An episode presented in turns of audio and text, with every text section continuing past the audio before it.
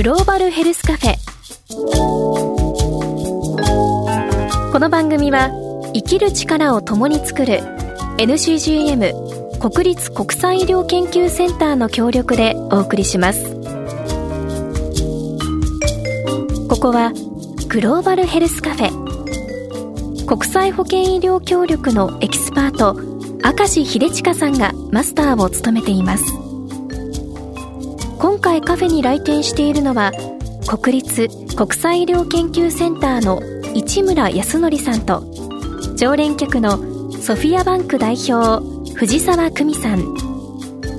市村さんはこの春まで岡山県で新型コロナ対策の現場に立たれていたそうなんですが一体どんな話が飛び出すのかそばで一緒に聞いてみましょう。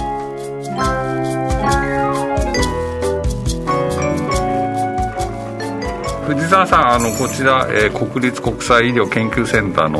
国際医療協力局の市村康則さんです。こんにちはよろしくお願いします。お願いします。初めましてですよね。はい初めましてです。市村さんはマスターと同じ国立国際医療研究センターつまり NCGM の職員さん。はい。あのもともとはあの呼吸器内科まあ、喘息とか肺炎とかそういうのを治療するあの医師でその後感染症の臨床をしていました。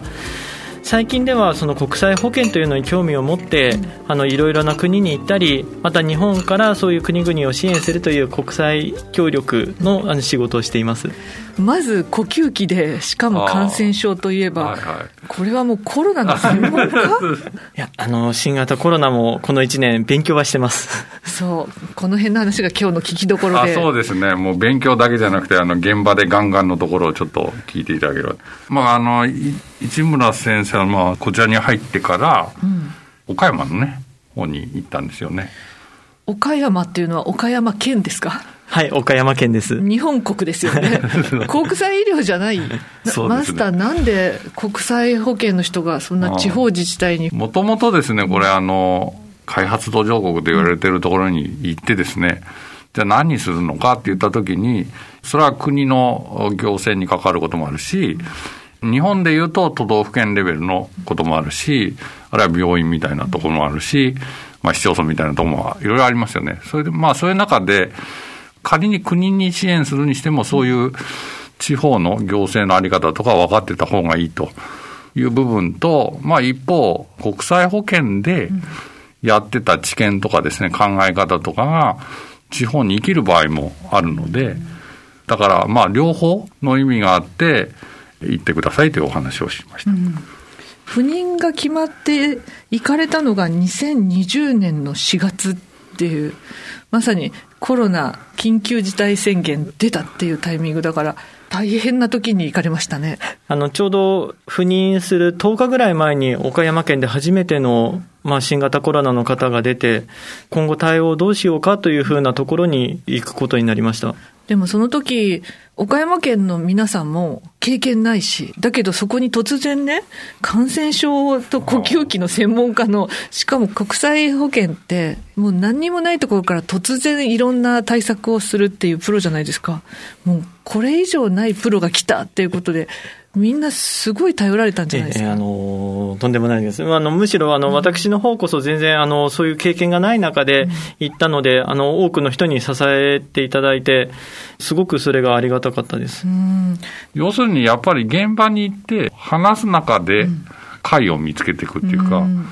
だから我々の中に別に全部の解があるわけじゃなくて。その中で最適解じゃないかというのをみんなで見つけていくっていうことに慣れてるのかもしれないですけどね、そ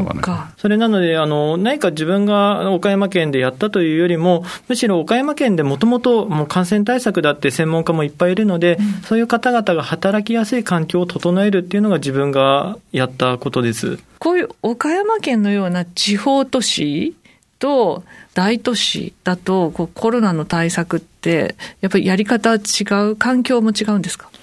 あのそれは大きいと思います。うん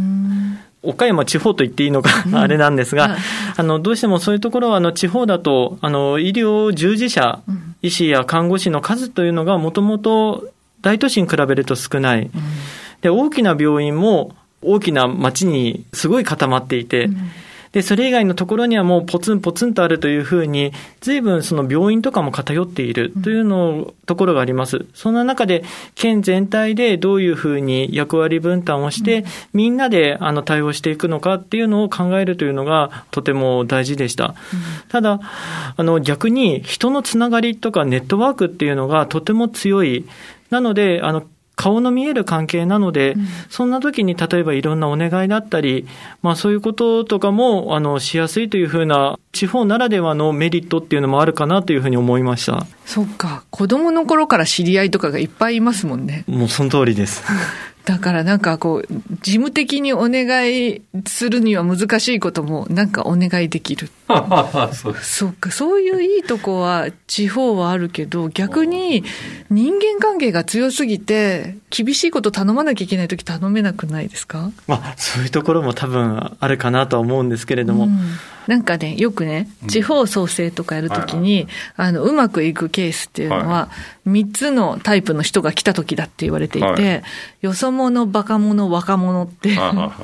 いうのがあるんですけど、なんか市村先生とかって、まあ、よそ者だし。そうですよね。バカとは言いませんけど、あの、バカっていうのは空気読まずにいろいろ言えるっていう。で、若者で、まあ、若いじゃないですか、多分、医師会の偉い先生からすれば若いと思うので、そういう意味じゃ、いい感じで調停役とかできたのかなって思って。まあそうですね、ちょっとそのバカ者の要素みたいなので、まあちょっと突破口みたいな役割もあったかなと思います。大都市よりも地方ってそういう存在、すごい重要だなって言われてて。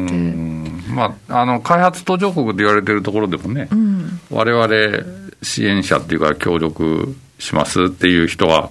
大体外部の人で。うん。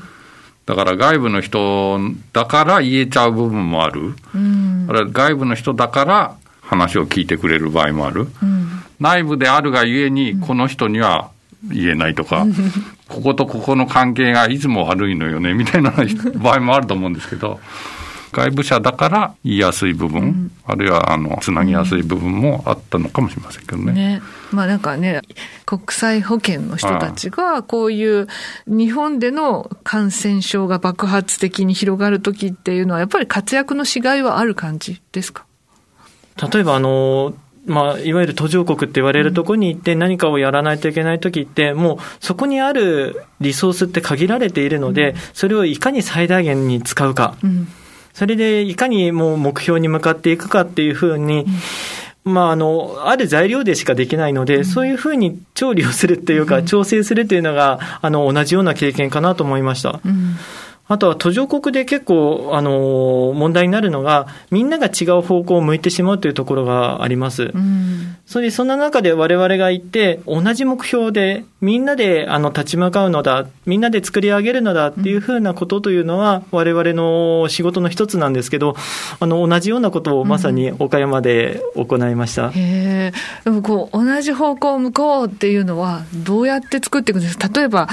こう、みんなで立ち向かうってすごい難しかったんじゃないかと思って。そうですね。あの、うん、新型コロナ、あの、どうしても初めての病気で、怖い情報だけはどんどん集まってくるので、うん、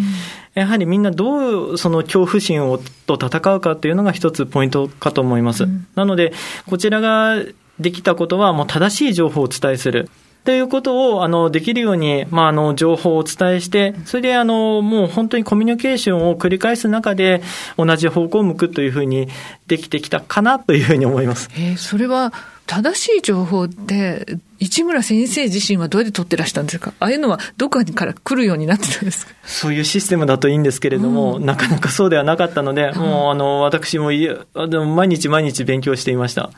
県庁から帰った後、うん、県庁に行く前とか、まあ、そういう時間を使って、あのどんどんどんどん正しい情報をあの仕入れるようにしていました。世界中とか。そうですね。あまあ、あの、WHO であったり、他の海外の機関、まあ、あと厚生労働省もすごいまとまった情報っていうのを出してくれているので、うん、そういった情報をもとに自分の中で消化して、うん、いかにまあ、それを分かりやすい形で言えるかなというのを努力していました。えー、じゃあ、市村先生からお医者さんだったり、介護施設の人だったり、保健所の人だったりに、まあ、まめに正しい情報を伝えるってこと？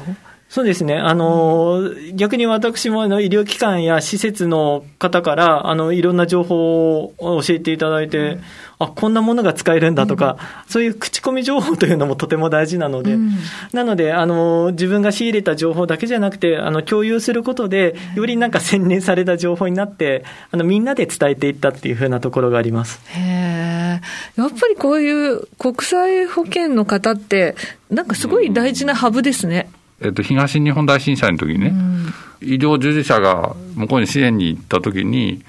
だからうちなんかはさっきの話じゃないですけど、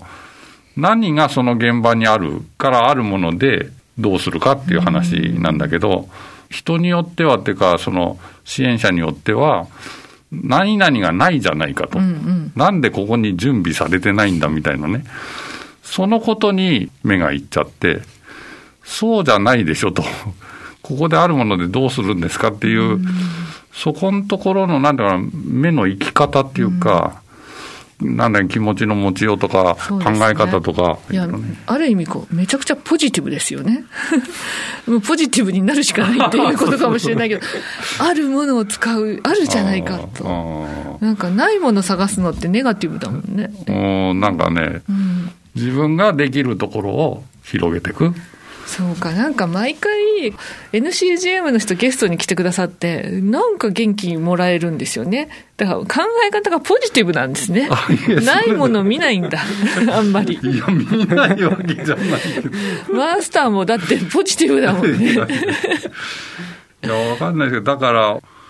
想定を超える大波が来ちゃってるわけですよね、これ、世界的に。だから、あの、通常のではちょっと対処しきれない大波が来てる。だから大波が来た時に、あるものでどう抑えるのかって言った時に、さっきの、じゃあ医療従事者の人たちと話をしてみましょうとか、住民と話しましょうとか、そういう、あるものでっていうか、まあ本来その人たちが持ってる何かの力があるんでしょうけど、そういうのを結集するという、そういう対処の仕方を、まあ国際保険でもやってきてるし、今のこの現実に対応するときに、何々がないって言ってられないんじゃないのっていう感じがしましたけどね。うん、いやなんか国際保険あってよかったなって 今日すごい思ったけど、でもこう、話して聞くと、いや、そりゃのジティブですね、なんて、こう、のんきに私言ってますけど、大変だったでしょう あの、働きました。ですよね。ものすごい残業だらけだったでしょうしね。あのそうですね。仕事が多い時にはもうずっと県庁で生活してました。ただ、あの体的にはきつかったんですけど、うん、周りの大学だったり、うん、あの病院だったり、いろんな人たちが応援してくれるんですね。うん、もうそういう応援のおかげで、なんか、それを心の支えにも、知識の支えにもなって、なんとか1年乗り越えられたかなと思います。へでも、仕事以外の時間も情報集めてとかおっしゃってたから、ね、大変だっただろう頑張ってる人を応援したくなるというか、まあ、あるいは一緒に頑張ろうよみたいな。ね、すごく本当ポジティブだからね、ポジティブな話ばっかりされるけど、きっと想像するに、お願いに行ったら嫌だとかね、ダメだとかね、何言ってんだとか、きっといっぱい言われたんだろうなって、でもずっと笑顔なんだもん、市村先生。え、でも、こうやって岡山で経験されて、まあ3月で東京に戻ってこられて、またこれ国際保険だから海外に行って、また活躍したいなって感じですか？そうですね。まあ、今回、岡山県での1年間っていうので、もう本当にいろいろと経験できましたし、いわゆる行政っていう人がどういうふうに考えるかっていうのも、あの、とても知ることができたので、こういった経験を海外でどういうふうに発揮できたらいいのかっていうのを考えていきたいなと思います。マスター、まさに狙い通りですね。地方自治体を学んできてもらおうと思ったら、もう学ぶどころか。ああ、もう地方自治体からも、もっと派遣してくるですけど。でも、NCGM ではこういう地方自治体との連携も今後もどんどんやっていく。続けていくつもりですけどもね。ねはい。いや、でもなんか、国際保険っていうのが国内でも十分に必要なことだったんだって今日すごい勉強になりました。うんそして、やっぱり明るい。ポジティブ。なんかずっと笑顔だもん。やっぱ元気もらいました。ありがとうございました。ありがとうございます。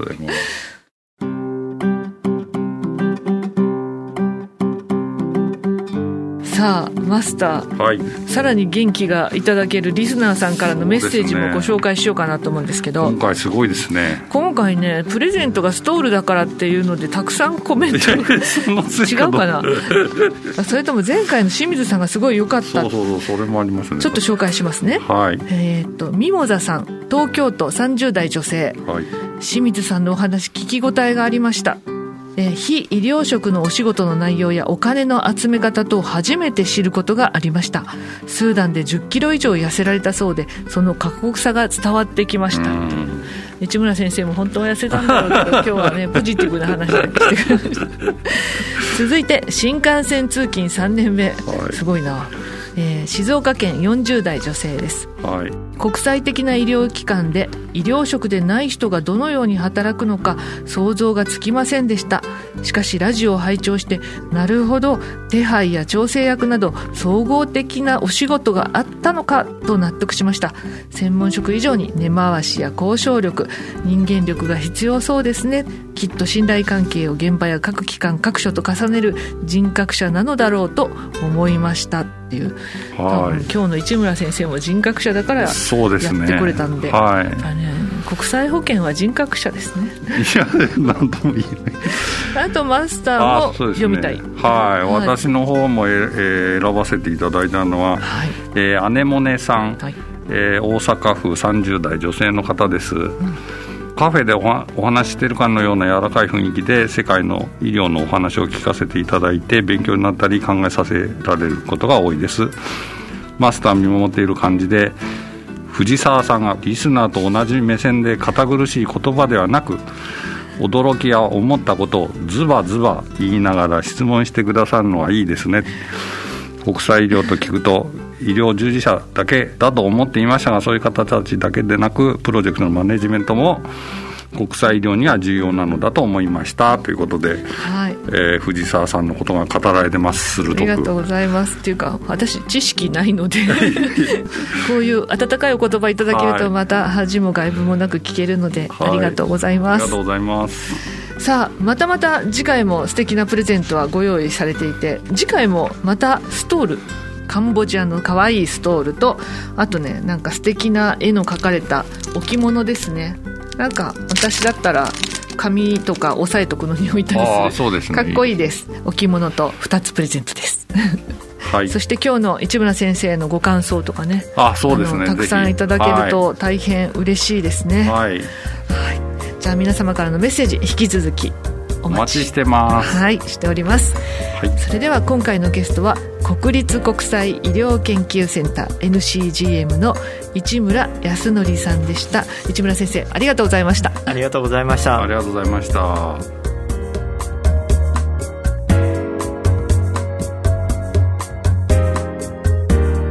グローバルヘルスカフェ。この番組はポッドキャストでもお楽しみいただけますラジオ日経のホームページからグローバルヘルスカフェのサイトにぜひアクセスしてください